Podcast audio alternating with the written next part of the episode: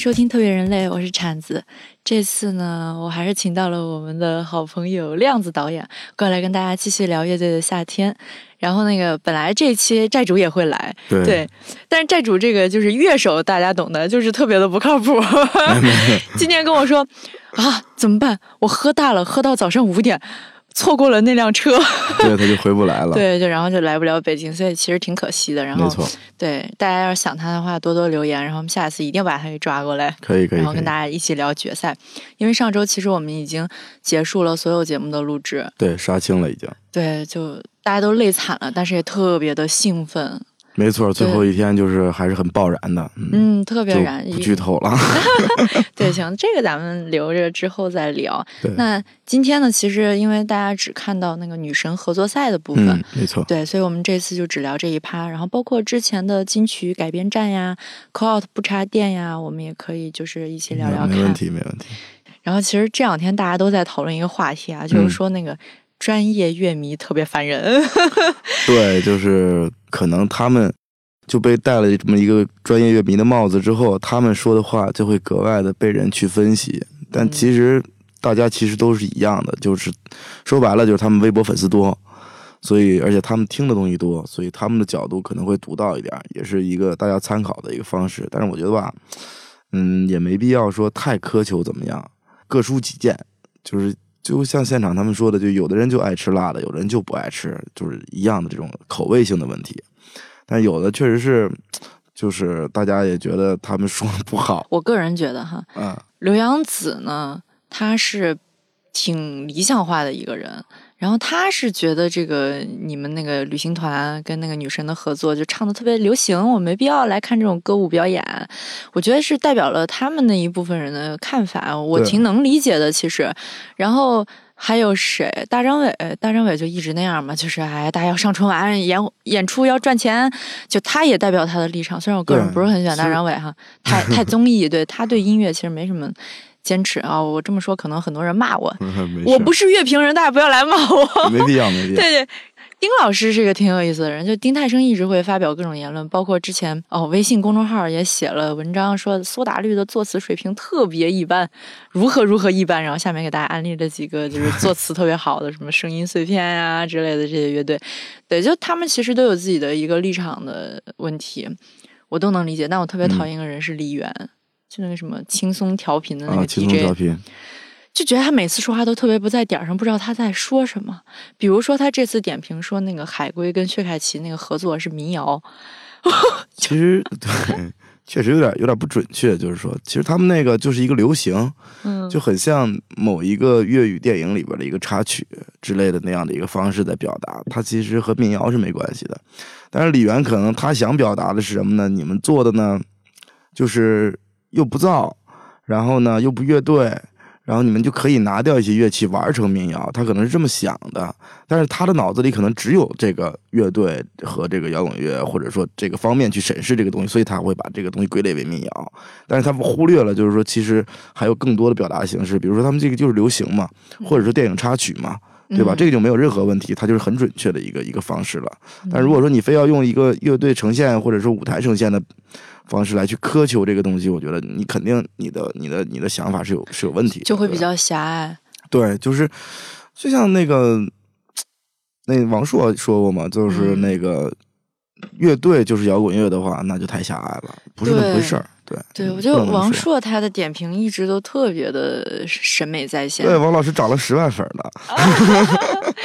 对，一是他就是挺包容，能是就是各种乐队的表演他都能看，能去点评的比较中肯。哎呀，就丁老师也挺惨，其实丁老师很多点评也挺中肯，但是他这个形象一拿出来，就让人感觉挺就是有一种就是说遭了人欺负，然后他还说不出来什么话的那种知识分子那种感觉，戴眼镜你知道吗？就特逗，就是最后那天庆功宴，大家都开始发红包，然后大家喊喊那个咱们公司几个 leader 名字，大家齐声喊。嗯。然后最后不知道哪个坏人出了一招，说大家喊丁太生，然后丁老师在那坐着，然后全场人开始喊丁太升，不知道发生了什么。对，他就他这个人已经变成节目组调侃的一个梗了。对对对。每次要问你投票了吗？你投了吗？对对对对，必须得。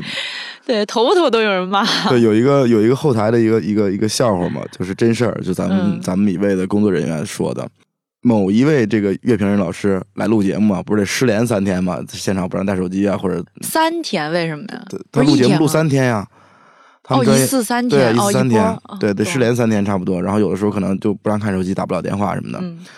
然后等到节目播出了之后呢，这这老师回去了，然后说这个他媳妇说说也没你什么镜头啊，你这到底去没去啊？这个，然后就第二次来录制的时候，就跟咱们节目组的那个工作人员就说了，说你看能不能给我多安排点镜头？那这个，然后节目组想，这镜头又不是说我们说了算的事儿啊，后期呀，对呀，然后想了想办法，嗯，最后把他安排坐在了丁太升旁边，好好笑啊，怎么？就一定会有你的镜头，就是我认识那个月空间的邵强老师嘛，邵强，我们也没注意到他，他也没发言，但是就是他坐在刘洋子旁边，嗯，然后刘洋子他们就是正跟大张伟吵吵的火热的时候，他在后面眼睛闭上了，我说我说你们聊的太无聊，给这邵老师都聊睡着了。对，他们俩聊的这个吧，其实我觉得就是他们俩都有各自。那个狭隘的地方，就大张伟和刘洋子。刘洋子狭隘的点在于哪儿呢？在于他就是说，他觉得你乐队你就应该玩乐队，你就你你玩的那个唱跳，人家他们也看不上你，人家一样不赞同你。嗯，我觉得这个确实有点过了，狭隘了，过于狭隘了。就是乐队其实是的，但是那你看 Queen，就是皇后，他们一样，人家也玩也玩交响乐，人家也玩过那种和。和歌剧一起合唱，嗯，玩过很多种风格，人家一样是伟大的，在这个在这个乐队的圈子里，对吧？就是说这种破圈方式，只要你的方式对，就没有任何问题。可能旅行团的这种方式好像不太适合他们，但是我觉得就是勇于走出这一步就是好的，对吧？然后还有就是大张伟那个呢，就有点另外一方面的那个感觉，就是说破圈就是上晚会，但是我觉得也不应该那样，你不能说为了破圈你什么都干。对吧？你得有一点你自己坚持的东西在里边，你不能说我为了破圈，我为了拍电影，我他妈就乐队我也不玩了，然后演出我也不演了。你看郭德纲说这么多年相声，演这么多年戏，他依然还是个说相声的，对吧？人家就很很很很准确，知道我要破什么圈，然后我要在哪儿。嗯，对，大张伟就就反正他也是，就为了破圈，反正这两年比较综艺嘛，也也也也也也在做音乐，但是做的也不是乐队的那些东西了。我那天我就觉得他们俩说的都不对，就两个人两个两个。极端狭隘的人在针锋相对，就是一定一定是一定是结果是不好的，对。对，但这样节目效果是好的，大家没错没错，最大的赢家是我们。这我正想问一下，丁老师不是最近老被群殴吗？以前是。就是聊到哪个什么我是歌手谁谁，然后大家去群殴他。现在就是开始连滚圈都开始去群殴 他，直接就群殴他，不用聊。现在现在真的他需要担心自己的人身安全问题吗？还好吧，我觉得丁老师首先人都有见面之缘嘛，对吧？你你在键盘上怎么骂他怎么骂他，你见了面就大家都会客气一点。哎，昨天我出去玩碰见思思雨帆啊，然后我们一块儿吃了个东西，然后还还聊了会儿，然后就是说有的有的那个。就哪怕现场觉得司雨凡可能表现没那么好的人，见到司雨凡也是一样，会觉得哎，你们其实挺好的，玩的特别好。就大家都会有见面之缘。丁老师人身安全法就是北京是讲法律的，大家 不要这么极端啊。对，幺幺零最牛逼，谁也没谁也不牛逼。对，丁老师现在就是。吉祥物有点有点那个形象有点改变了，可以可以可以。大家喜欢看他这种就苦大仇深，对，就是这种感觉。需要一个这样的角色，他就像那个《冰河世纪》里边那个那个拿松果那个松鼠 一样的感觉，特别 衰，特别认真又很萌。对，然后又又必必须得有他那种，就是有彩蛋的时候，一定要是丁太升来这样。嗯嗯。但我其实有时候，我跟我朋友们也会讨论说，就丁太升为什么就一直喜欢跟粉丝掐，跟粉丝较劲？因为说白了，就是你要真看不上这帮人，你就都不稀罕搭理他，对吧？就是不不在意。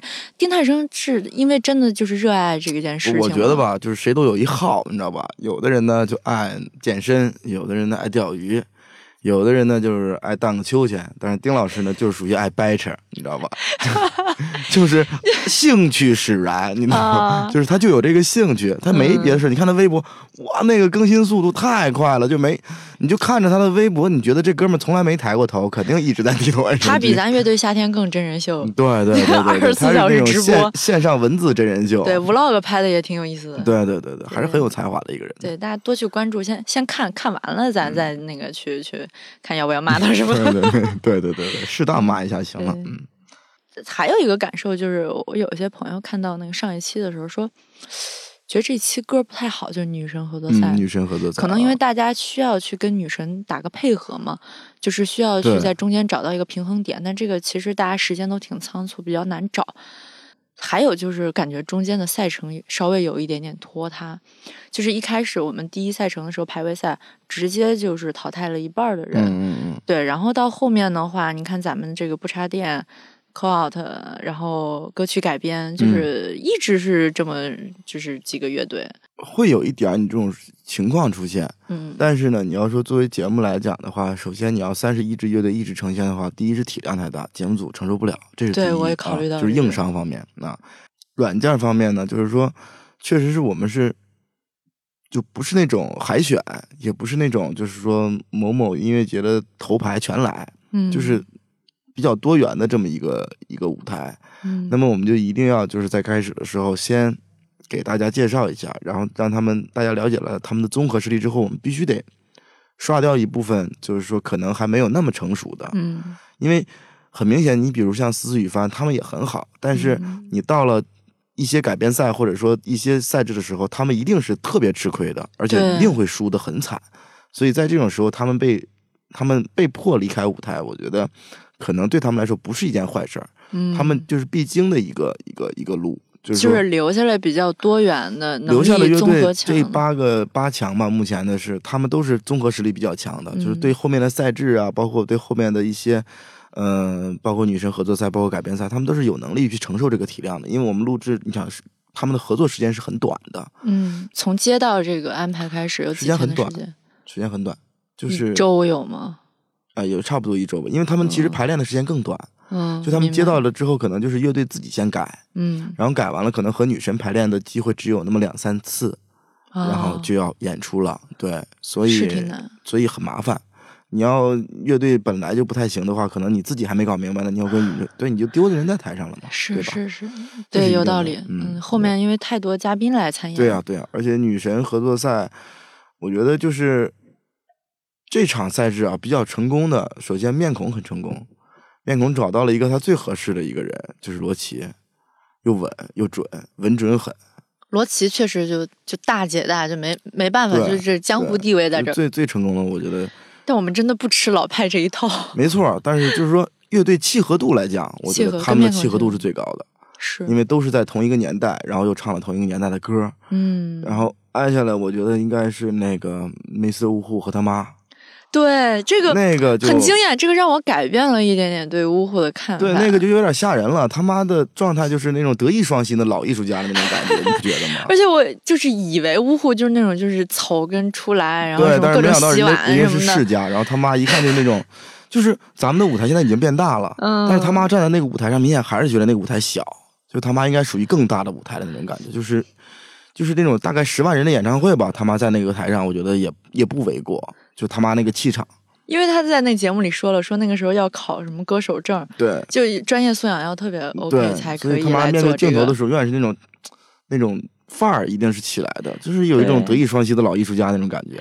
而且这个他们的合作让我觉得特别难得的是，他就是完全是那种复古的红色的丝绒的布作为舞台嘛，很好，让我想到了那个咱们东城北锣那边的 Modernista。嗯，对，就是那种就是非常复古八零年代，就是那个年代，他们那个年代的标准背景。对对，要一个拉用手拉幕的一个人，是，对，然后演出之前会有一个主持人从幕里边走出来，然后说今天是什么什么。演出，然后主持人下去，然后幕被拉开，那个主持人就是热场导演嘛，对吧？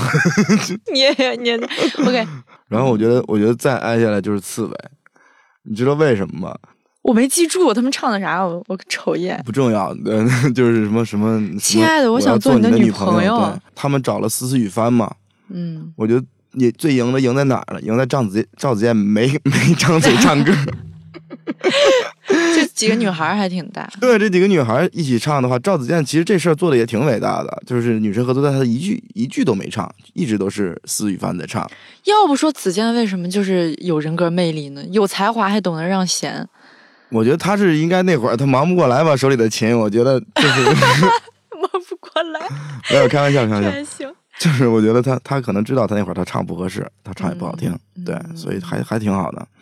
而且就是这个，我觉得石路有点意思啊。石路其实最开始就是鼓手嘛，对，但后来存在感越来越强，就已经变成他们的 vocal 担当了。你看他唱那个 rap，鼠来宝是吗？那段鼠来宝有点垮，但其实现场氛围还。石路的那个大白嗓子吧，他唱歌我觉得在哪儿都不好听，嗯，但就在刺猬还就特别对，他们就玩玩这个情绪的，对对对。再就是他那个和声跟子健合的那个高声部，嗯，请你不要离开，就白日梦蓝那个，嗯嗯，也还可以，嗯，对。我刚才说的就是这几个契合度比较高的啊。但你知道我最喜欢的是谁吗？嗯，我最喜欢的，我个人最喜欢的是新裤子。哎呦，我们又一样了。新裤子和 Cindy，对这个太前卫了，简直非常好。因为就是咱们之前一直听的都是彭磊在唱，但其实庞宽非常有才华。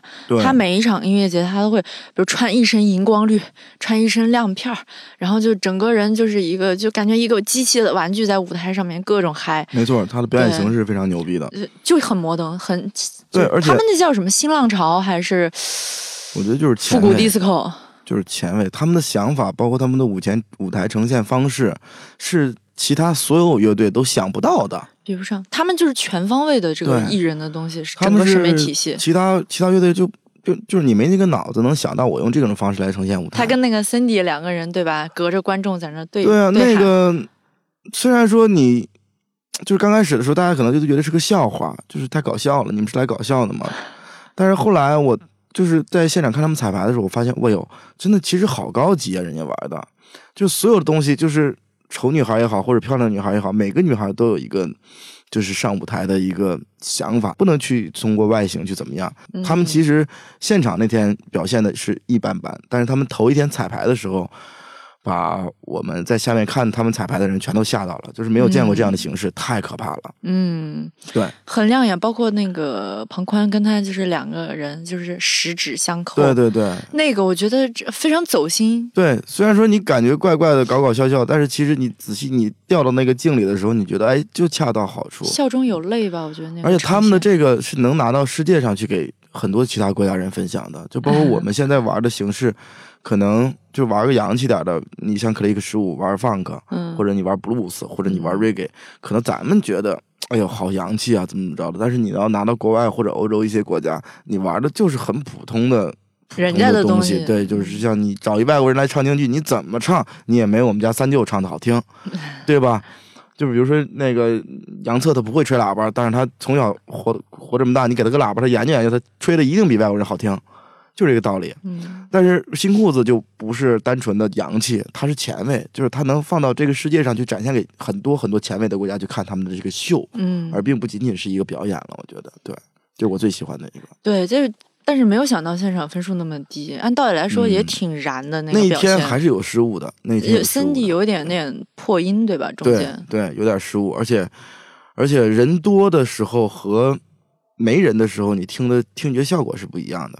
那天对那天的声音可能没有 hold 住那个所有的人，所有的人，嗯，对，因为毕竟森 y 进来的时候是一个是一个弱起，嗯，他如果是一个一个另外一种方式或者更稳一点、更沉一点的话，可能就把观众 hold 住了。明显那天是森 y 进了之后，观众没被 hold 住，大家就光起哄了，没有仔细听，然后森 y 再一慌，可能有点跑调。那天的现场因为我在嘛，所以我感觉上是这样。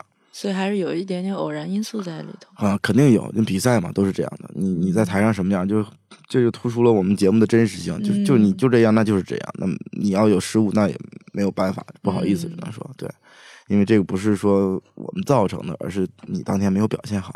然后就是票数还有一个排倒数的，不就是海龟跟薛凯琪改编的那个吗？我觉得这首歌是挺特别的一首歌，就是它很稳。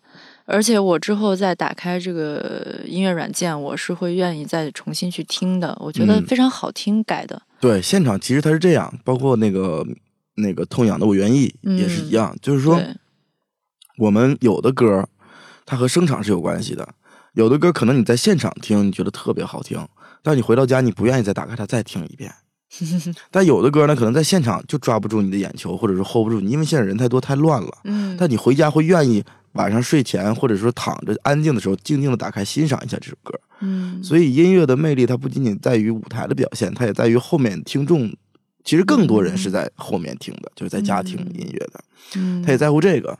所以就像痛痒那会儿说的。这个东西最重要的是走心嘛，就是他们走的没有任何问题，包括包括海归，包括呃旅行团，其实都没有问题，只不过大家想呈现的东西不一样。嗯，那么你在现场的时候呢，可能现场的这些投票的观众也好，评委也罢，他们第一直观的感受肯定是我我在现场的第一直观感受，你有没有打动到我？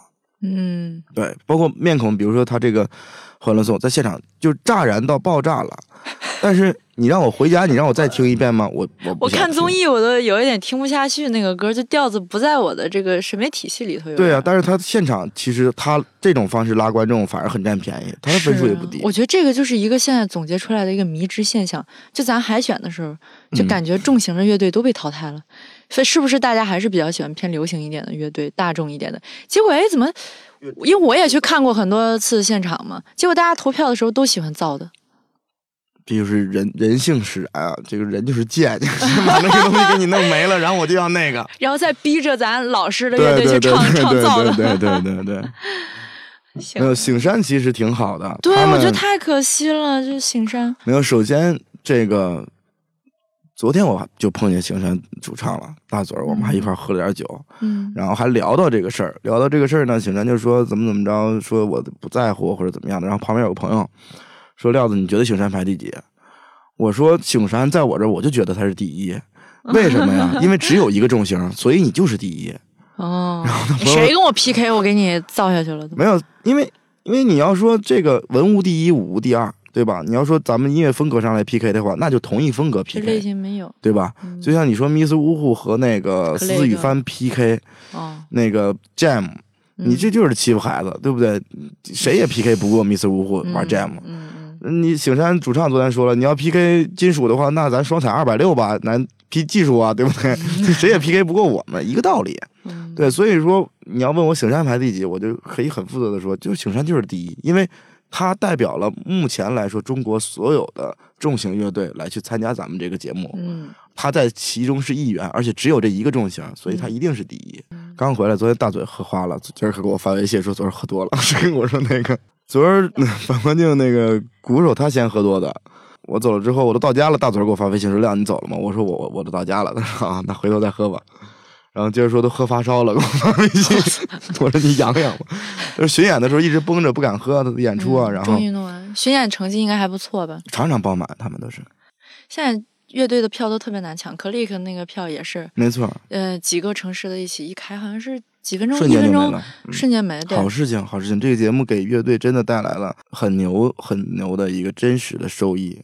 昨天我去江湖碰到了那个以前一块玩乐队的，然后有一个小伙叫启明，然后他是弹布鲁斯的，然后他和一个特别厉害的吉他手叫魏巍。嗯。然后有一天，我记得那会儿大概两三年前吧，启明找我纹过身。嗯。然后纹身的时候，启明就跟我说说那个魏巍老师就告诉他，那会儿他在工作上班呢。然后说启明，你要真想弹琴，想当乐手的话，你就不能再上班了。为什么？因为你得练琴。那你 你知道盘尼西林那贝斯手是头条的员工吗？啊！你像头条的加班程度，大家都是闻风丧胆，真的太恐怖了。他们不知道什么时候排练的。他们弹的不好。我就可以这么跟你说，他们弹的不好。你知道，你知道，我当时我看到那个头条的那个推送，我都嫉妒。什么样的人 OKR 全部都过了，表现优异，还玩乐队。这个实话实说，你像熊花，是吧？你说的，嗯，熊花弹的并不是多好。并没有多好，我当着熊花面我也敢这么说，因为我们一块玩过，最近他进步很多了。嗯，就是他可能弹弹尼西林这些东西没有任何问题，也非常优秀。但是你要说拼技术或者说某一个乐手素养来讲的话，他和一个正经的职业乐手差好远。嗯，对。不插电那一场你还记得吗？就是你最喜欢谁的表演？这一趴呀，这一趴其实我最喜欢黑撒。哟，如果这些都可以，还是流川枫？两个我都喜欢。哦，为什么呀？因为我以前很早我就听听听黑撒，嗯，对，听过一段时间黑撒，比如说他们的其他歌，包括什么玩民谣的也是王道啊，什么这种，我我都我都听。哎，我很好奇，就是那个黑撒不是被那马老呃搞了一个 uncle 曲目吗？校花和流川枫，就这歌是他们传唱度最广的，他们为什么不一开始就唱这个呢？因为是没法播呀，他们的原原名字不叫这个呀。对啊，是不能唱，但是我感觉就是改一改还是可以上的，而不是说唱那个。实话实说，当时我我在开排练室嘛，然后黑撒他们当时很紧张，其实就是不能说很紧张，有点焦虑，就是要 call out 的时候，然后说不插电，然后他们特意找我说亮子在呢，你进来听一下我们这个歌怎么样？哦，特意在排练室叫我进去听。当时其实我觉得不好，就是没有那么好，就是作为不插电来讲，因为他们本来这个歌就不插电。哦，对，原版了就对吧？就是几乎原版了，那你其实不占便宜。然后呢？结果给大家唱哭了。我觉得比一比的话不一定。不，我说的不是这个，我要说的不是这个，而是就当时我作为导演组的人，我我不可以跟他说这个事儿。嗯，我没有办法跟他讲你这个不好，你这个怎么着，有点违规，因为我是导演组里的人，我没法就说，呃，我我我有点作弊了，就嗯，我就我就跟他们说，我说我什么都不能说，但是我能听，我只能听。嗯，就这么跟他们说了一下，然后他们让我拉拉我进去，在排练室，我正经闭上眼听了一耳朵，嗯，然后我觉得哎，其实还行，但是肯定没有其他歌好，嗯，但是我我也没法跟他们讲，我就点了点头，我就出去了，对，然后后来他们输了之后，最后那个马老 Q 的时候说，你们要不要再安扣一首？嗯，就是觉得黑撒也确实是离开这舞台特别可惜，然后黑撒唱了那个《苍井空与流川枫》，嗯，那个歌吧，其实就。特别生活，就生活到让你觉得，就是每个人身边都会有这样的故事，哪怕你没经历过，你也一定见过类似的事情。就男孩子可能都会有这种，女孩应该也差不多吧。你们都你们都没有流川枫吗？那我们都有苍井空是吗？对呀，我我们不是流川枫那个年代。好吧，好吧，好吧。行，咱聊回来的话，嗯，不插电，我最喜欢刺猬白日梦蓝那个。嗯。哎，我觉得就实录是怎么联系到这个就是外国友人的？就是这个事儿还真的要说一说，就是因为我了解，我我在我在我在组里，我跟排练室嘛，嗯，半夜他们才到，嗯，晚上他们才到，然后十二点好像才开始排练，嗯，然后我就在排练室加班，就盯着他们排练嘛，我要负责这个排练室的一些调度，包括拍摄方面的一些东西，然后就是临时就把这个大力新手当天买机票就过来了，然后大力新手说，就是这个事儿太扯淡了。但是就这种扯淡的事儿才是最摇滚的事儿，所以愿意干。所以对，所以我愿意干啊。然后就过来，然后他们排当天好像排到了两点半凌晨。刺猬啊，有什么说什么，就是三十一支乐队啊都在排练室排过练吧？呃，没有，就是最后的八强吧，然后都在排练室排过练。因为我以前开过一段时间排练室，我开过好多年。然后就你你乐队在排练室，你在干什么？你在表演还是在真排练？我一眼就看出来了。或者你有没有真本事？你见到排练室你就看出来了，就不是说在舞台上那有表演的痕迹。排练室大家就是看本事，或者说看能力。嗯。然后刺猬本事一般，能力也一般，但他就是一个特别刻苦在排练的一个乐队，而且真的在排练，这个是唯一一个我觉得特别好的一个点。就他们不是现成的，是真的会在排练室去各种碰，没错，哦，而且真吵架，真吵架，他们俩。没有。吵了一辈子，这也没有。就是就是那个，你像有的乐队可能老老乐队，或者说年龄比较大的，或者说时间比较长的，或者说那种舞台经验多的，他们可能就说白了就不需要排练，尤其是演一些老歌的情况下，就是互相沟通一下就出来了。对，互相沟通一下子，而且咱们演了这么长时间了，可能昨天刚演完出，今天来录节目，我排什么呀，对吧？昨天这首歌刚演完。但是刺猬呢，就是有一种，我盯排练室，就是每天都有刺猬的排练是一定的，嗯，对，刺猬，而且他们来了是真的，一定是真开始排练，就是大家就开始商量，然后研究，然后碰，然后对这些东西怎么办，然后谁先唱，然后怎么唱，然后和声怎么排，就是真的是有质量的在排练，这个是。我也我觉得也是刺猬一路能杀到最杀到现在的这个这个这个。对我正想说，就他们的这种真诚，我觉得大家都能感受得到。包括连改编张杰那首歌的时候，也就是使尽浑身解数去给他看怎么呈现到最好。赵子健不是不洗澡吗？洗澡时候听歌吗？这个梗，哎，我其实有点想小小剧透一下，子健后来有跳水哦，洗完澡跳水了。那天洗了吗？我可不知道。洗了，他说他洗了，然后就跳水，然后怕大家不接吧。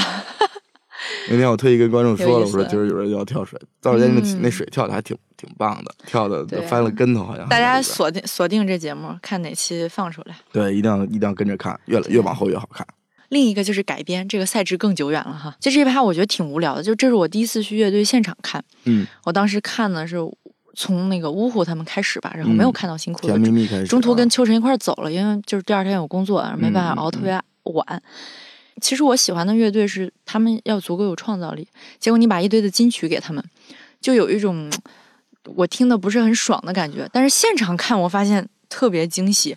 最让我感到惊喜的就是那个日光，就海龟改的那个，嗯嗯嗯，他直接把一个完全小清新的那种流淌的，就是阳光一样的那种歌，改编的那么魔性。对，我觉得这是他们非常厉害的。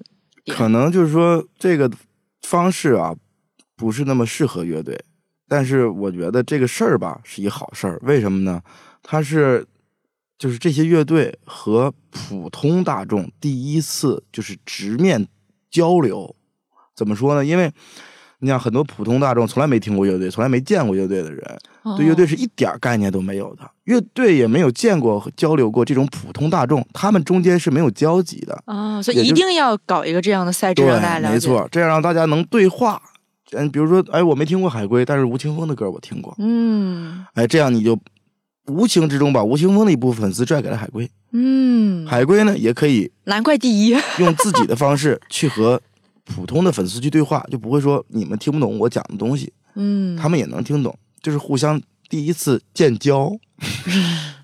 对，就如果海龟要一直唱他们什么 Where Are You Going 这种歌，确实大家理解难度普通大众可能也也没那么懂，海龟也会觉得，就是说我唱给这些人，他们可能也听的不是那么顺耳，或者怎么样的，就不一样。对，包括呃九连，包括呃这些改编的好。九连有意思，我觉得九连可以说一说，就是他们那个跟娃娃合作的那个。嗯嗯嗯，其实九连和娃娃合作的那个吧，就是我觉得咱们后期剪的不是特别的流畅。只能说，因为他们九连的特点在哪？除了除了客家话之外，九连最大的一个特点就是气口，就是歌之间突然停顿，然后突然又起，嗯，突然一切，这个气口是九连的一个很明显的音乐上的一个特点。嗯，可能就是这个要你特意刻意的去听一下才能注意的一个点。但是我我对这方面还比较敏感，这是九连的一个特点。那么他们上一期播的这个女神合作赛和娃娃的这个呢？我我当天正在播那天，我和九连的人在一起，我们一起看的。嗯啊，当然不是乐手，就是经纪人啊啊，乐乐手也有，乐手也有，就是他们那个鼓手还有经纪人，我们一块看的。嗯，然后也是聊聊了这个事儿，确实是有好几个好的气口，那个镜头好像跟上的不是特别舒服，所以就感觉有点分裂。就是我我看的时候，一个直观感受就是，九连依然是他们就是诗一样的叙事。对吧？然后配上他们的这个伴奏，就是很舞台、很话剧那种感觉。但是娃娃因为他是 rapper，然后他非常优秀。他之前跟那个 Blow Fever 唱那个 Ego，我也特别喜欢。但他们你知道，rapper 就是直抒胸臆，就是我最屌，我特别厉害，然后我什么样的精神，然后震慑你们。就我觉得两两个的那个精神面貌不是非常统一。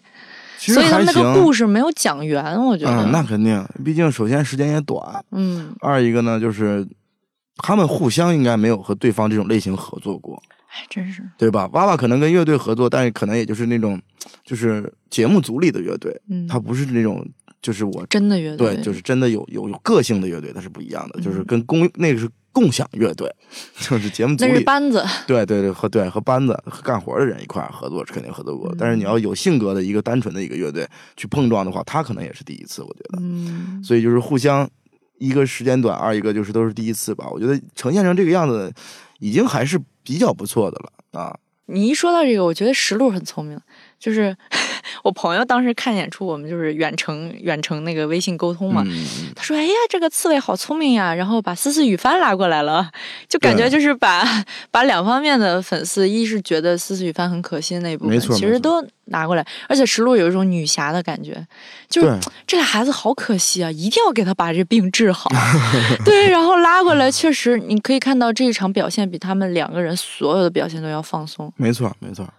对，而且思思当时也现声了嘛，感觉那个声音也是很好听。对，很好听。对，因为我是我跟思思有无数个共同好友，但是因为他是音乐人，我是一个不混圈的乐迷，所以我们俩也一直没有加好友。但是我特别特别喜欢他一首歌，就通过那首歌，我觉得这个女孩一定会红，就是她太有才华了。嗯。所以就是呀，借今天这个机会吧，也想给大家推荐一下。他在那个网易云音乐的那个名字叫痴情思，对，然后他有首歌叫空旷的烦闷。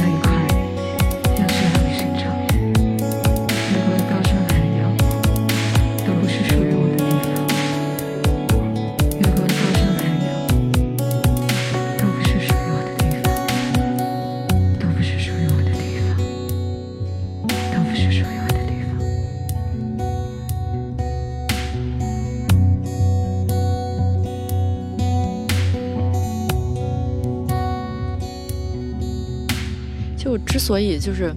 特别喜欢这首歌呢，除了这个歌本身，我觉得是我喜欢的样子。第二就是有很多的回忆在，因为你知道思思啊，包括我这一群朋友，就是大家都是鼓楼青年嘛，然后玩到什么半夜回家，嗯，每次那个就是车绕过那个东三环的国贸的那个桥，嗯，的时候，就是所有的大楼依然灯火通明，我就会想起大家说过的话，然后当时唱过的歌，我就会把这首歌。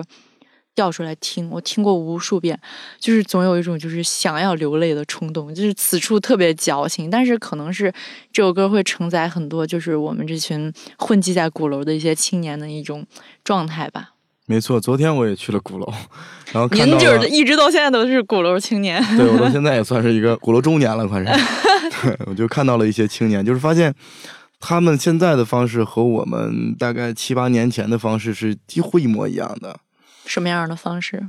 胡逼喝，喝完了 耍酒疯，然后姑娘小伙挨个睡，这样活着，就对，就是亮子，你可是一个结了婚的人，谁没年轻过？就是说这个事儿，说这个现象，对，嗯，就是他们明显一看就是，比如说还在那状态，对啊，昨天比如说就是明显的看到这个小伙和这个姑娘，他们俩应该今天第一次见，但是他们俩现在的状态明显就是一会儿要去睡觉了。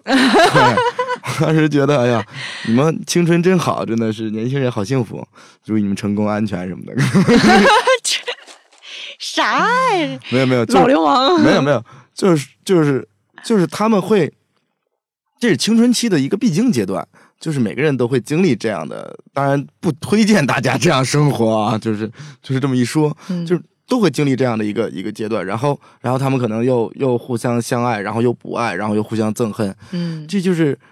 就是一个一段必经的经历，它很美好。其实就是，比如说，你像我现在已经结婚了，你要让我干这样的事儿，我觉得 你没有事儿吧？你你你你你你不要这样，我都我孩子都挺大的了，就是这种感觉。但是你看到他们的时候，你会觉得哦，可能我年轻的时候和他们是一样的，然后。他们那个时候，他们现在的想法和我那个时候的想法可能也差不多，就是我会觉得，哎呦，好快乐，他们就是无忧无虑的那种感觉。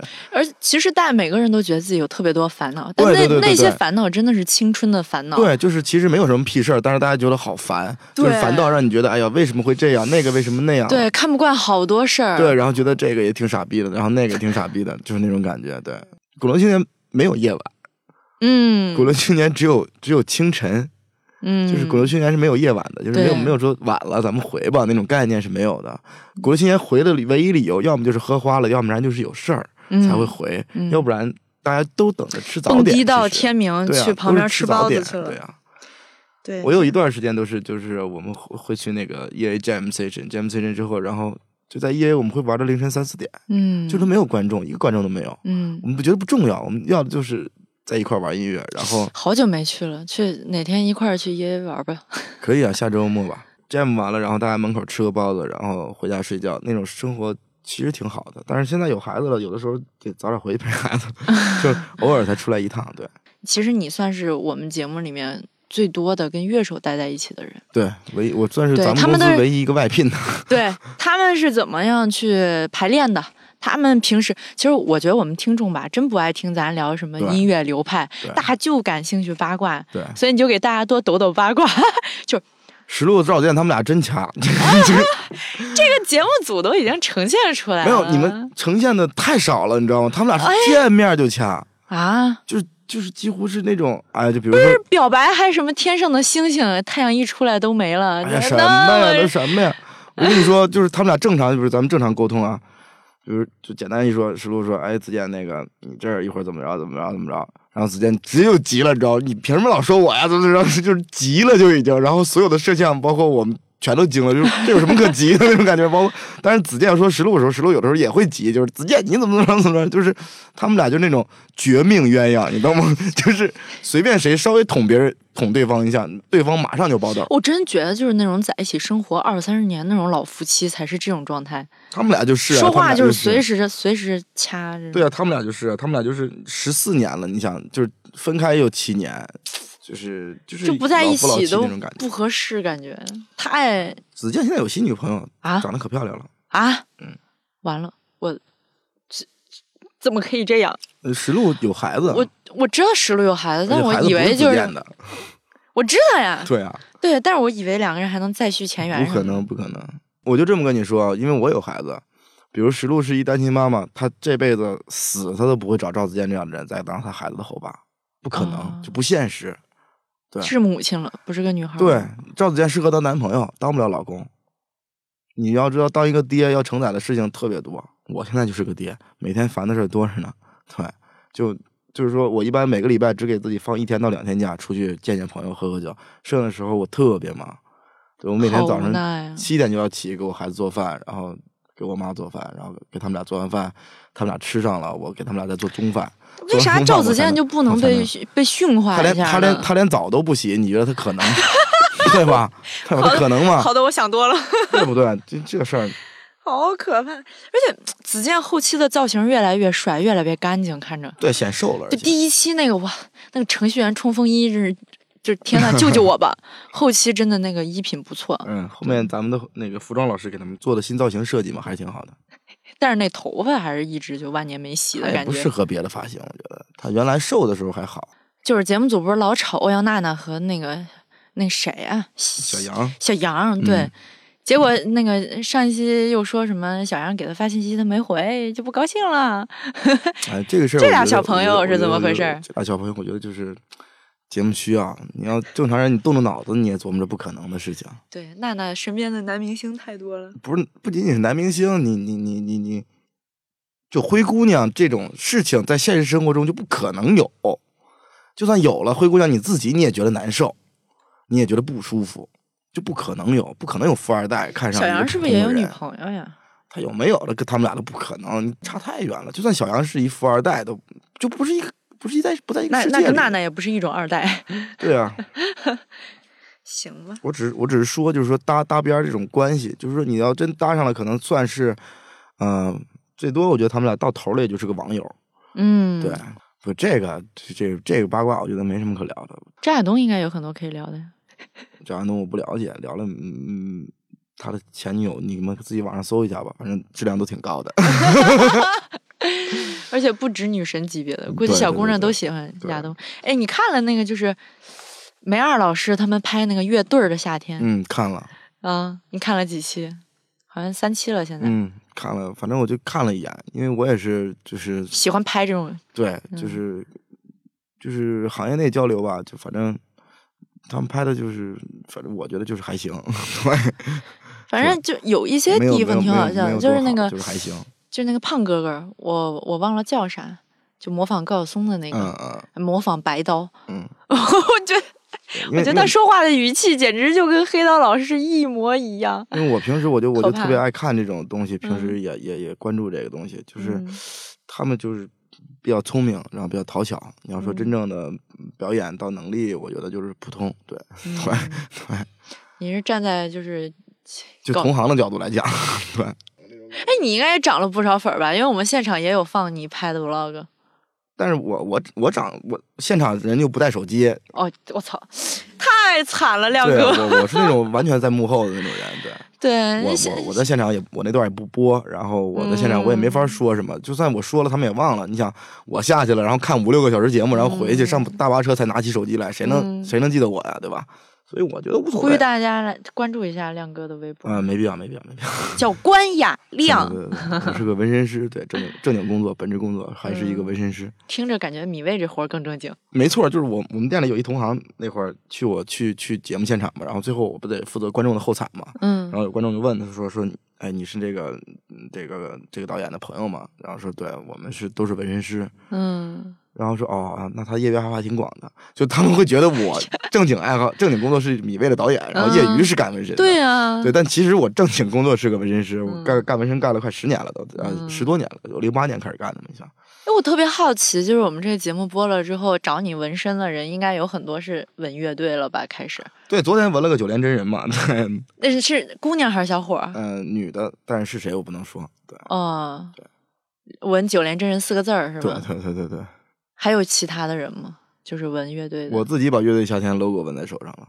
哦，就跳水的那个 logo，我觉得这我们这 logo 太好看了。纹身这事儿现在其实有一点尴尬，因为就是电视台上不让露嘛。导致我们乐队夏天变成了乐队冬天。哎呀，裹得贼严实。那也没关系，没办法，就是这个环境使然，而且大环境使然。你在国外也也到现在为止，你电视台也不能竖中指，对吧？你也不能说 fuck。有哪些乐队是让你觉得就是不太让你觉得不太敬业、不太好的一些？嗯，你要说非得说人的话，我觉得就是海归的李红旗同志。这个吉他弹的是不怎么样，但他唱歌好听，唱歌好，对，他就是主唱嘛。但他那个吉他，反正我觉得，因为我看了他们在现在有拍摄的时候还要 jam 一下，就是即兴玩一下。但是李红旗明显他就是他不会，他就是不会 jam，不会即兴。然后他特别让人不舒服的点就是他不会的时候，他为了显示他是一个主唱，他一定要硬加一点东西进去，让自己显得他很会。但是可能。你没有玩过音乐，没有听过那么多东西的人，你听不出来他在干什么，可能觉得他也挺出挑的。但是你像我这种，就是常年活在这种环境里的人，我一听我就发现了，就是我想，我当时就想跟他说，你不会你就别出声，对你就是在捣乱，就人家玩的挺好的，你就是在捣乱。但是我我作为导演，我又不能说，我只能就是在那挺着，然后备受煎熬的煎熬了大概一分钟左右吧。他自己觉得自己出声可能确实有点怪，然后他就停了，有赶上这么一一一回啊。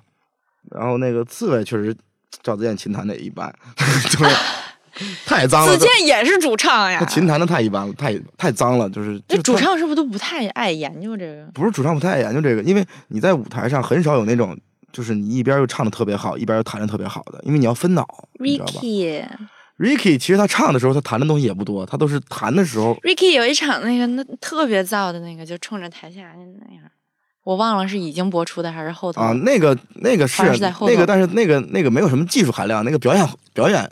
表演的那个，你看我这种外行就是看不出来，就这这多，就是他一个和弦在那一直不用动，他怎么表演都可以，你知道吗？然后后后边鼓什么全打起来，就对对对对，气势在，情绪上的一个东西，并不是技能上的一个东西。那你怎么看待这种现象呢？就是就好，包括之前那个什么痛痒改变我愿意，然后海龟的这个咿呀呀，都是这种所谓的技术型的改变，就它很柔，但其实他们需要去琢磨。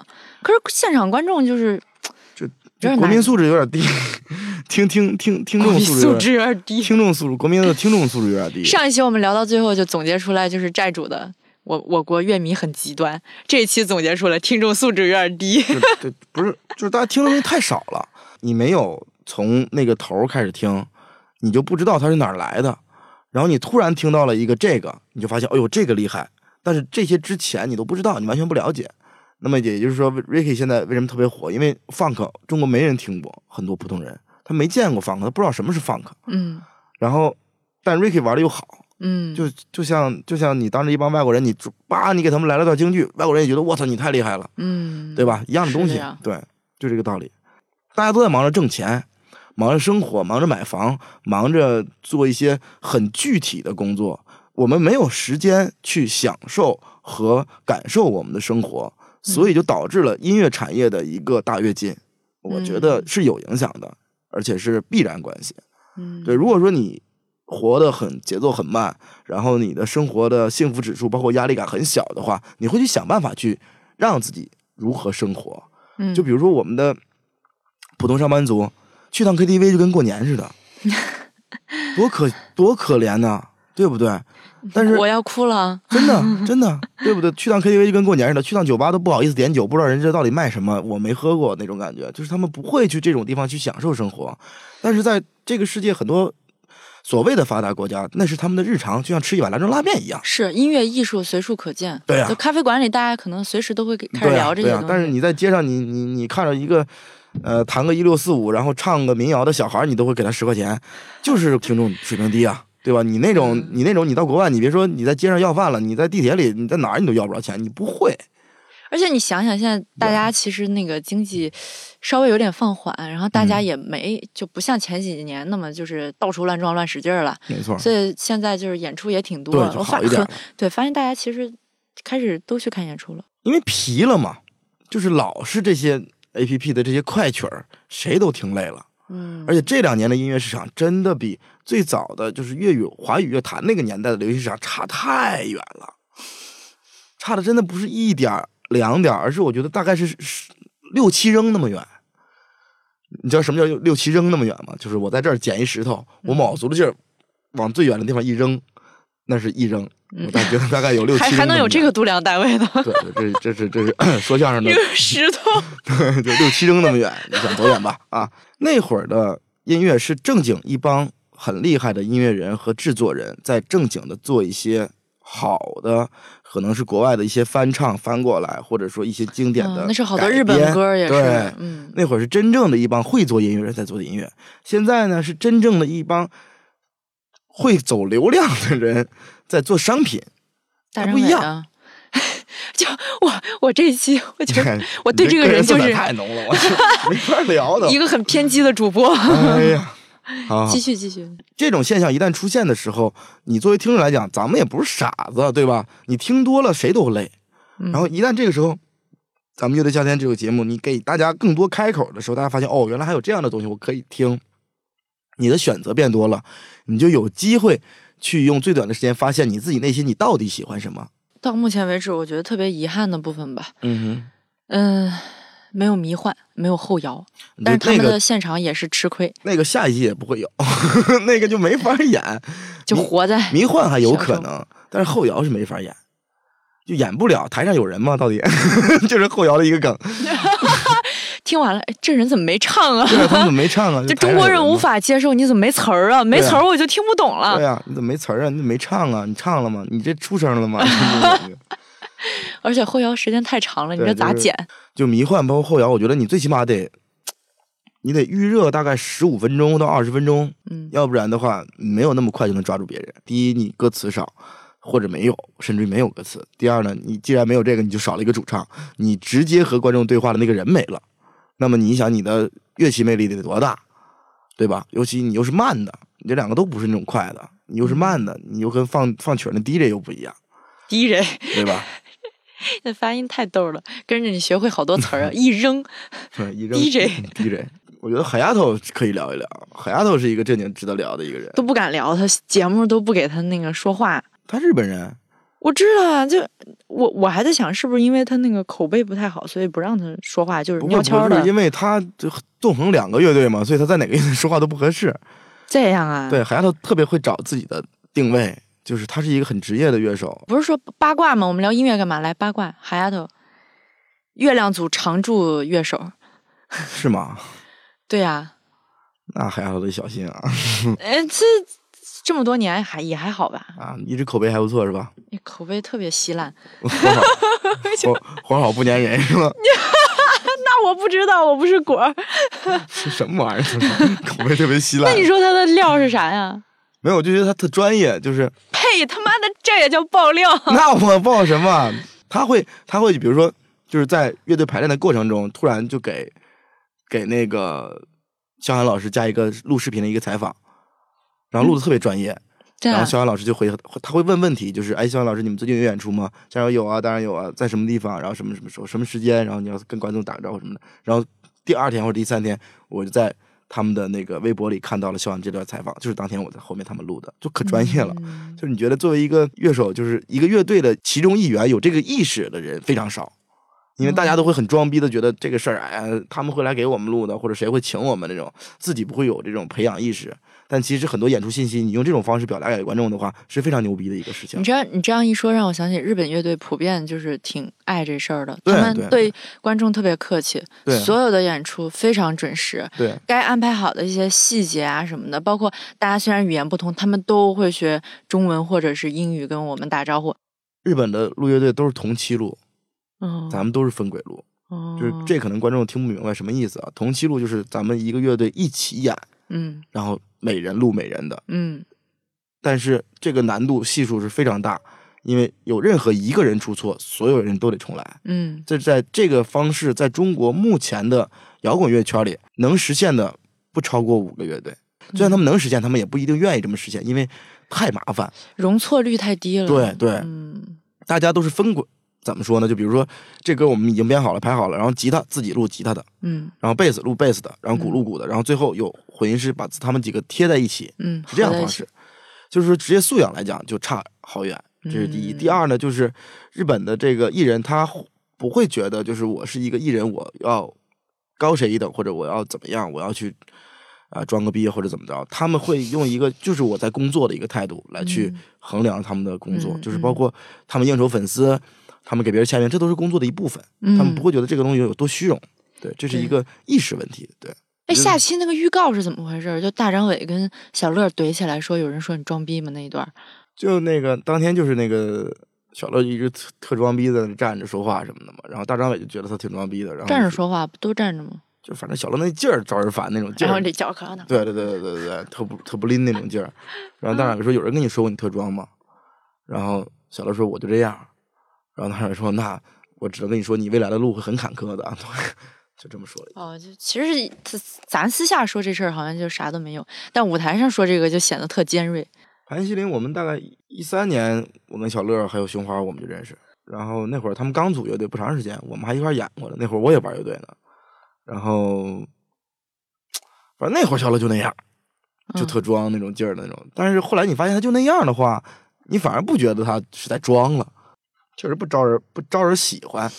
但是呢。也没到招人恨那种状态，感觉这期聊的也差不多了啊！你给大家再推荐一个咱就是参演乐队的歌呗。既然推荐歌的话，我觉得我应该推荐一首反光镜的歌，也是老牌乐队。嗯，我推荐他们的《还我蔚蓝》。嗯，这首歌是他们的招牌曲目。嗯，也是几乎是所有玩校园朋克的人乐队的必弹曲目啊！没有听过的听众可以。去听一下。好，那我们就在这首歌当中跟大家说再见吧。难忘今宵。行，上歌。再见，再见。特别人类每周三在喜马拉雅、网易云音乐、苹果 Podcast 同步更新，欢迎订阅和留言。我们下期再见。